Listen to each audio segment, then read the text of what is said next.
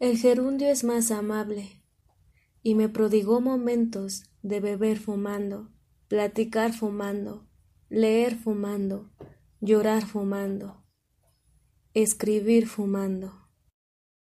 Laura Zúñiga Club Divulgador recorriendo Toluquita. Escritores toluqueños. Ever Quijano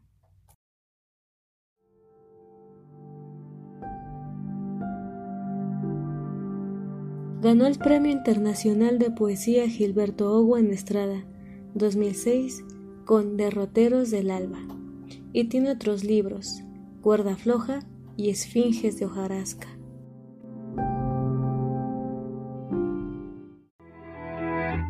Club Divulgador recorriendo Toluquita. Escritores toluqueños. Insomnio.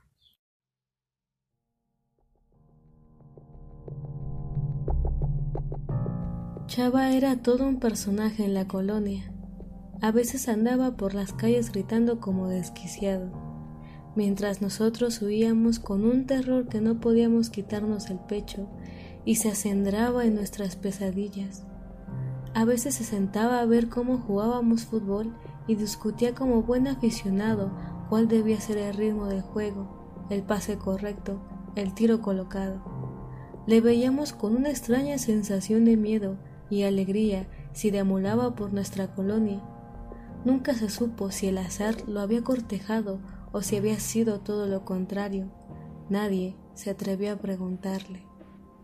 Desde la infancia su comportamiento fue siempre impredecible. Su historia era más bien misteriosa y con un dejado de heroísmo como el de los protagonistas de las novelas románticas.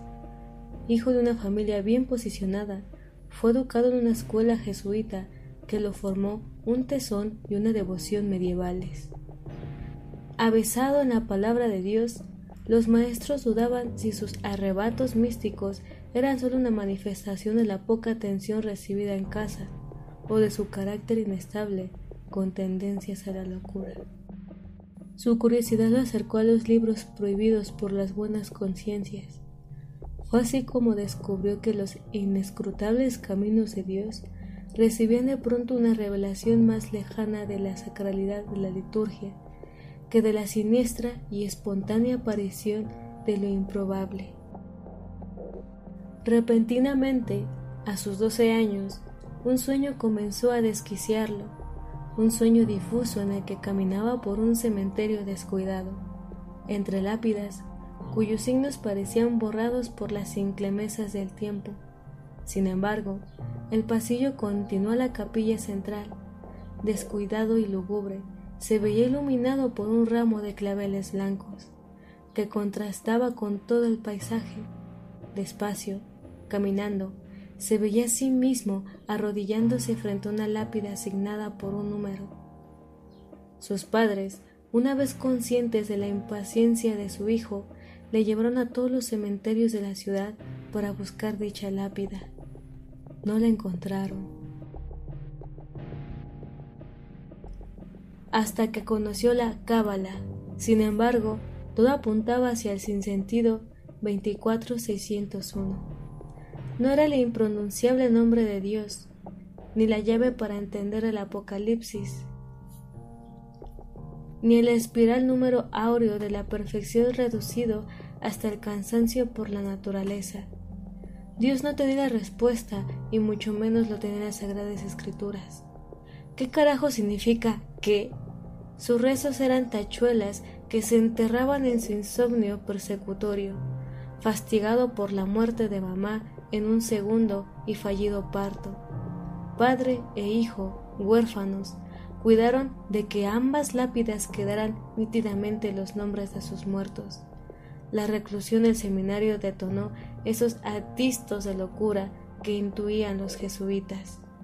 Decidido a dejar la fe, impotente por encontrar la respuesta al significado del número y bajo el mandato de un padre cuyo espíritu agonizaba en silencio tras la muerte de la esposa y del hipotético segundo hijo, Salvador dilapidó el dinero del negocio familiar en una bacanal intermitente. Él sí no parecía jugarle una broma.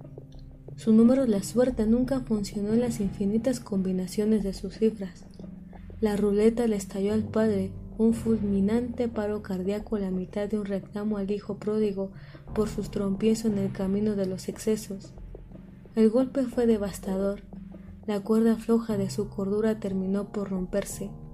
Instalado en el mundo de sus sueños, Salvador no supo cómo había sido labrada la lápida de su padre.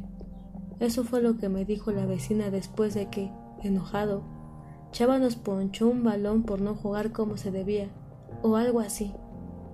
Javier fue con su mamá para que le dijeran algo a pordiosero, que nos veía jugar todas las tardes de nuestra infancia. Ella nos consoló dándonos dinero para otro balón y pidiéndonos paciencia para Chava. Su vida ha sido difícil.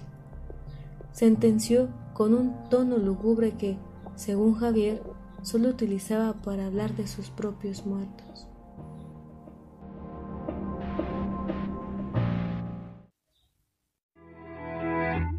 Club Divulgador Recorriendo Toluquita. Escritores toluqueños.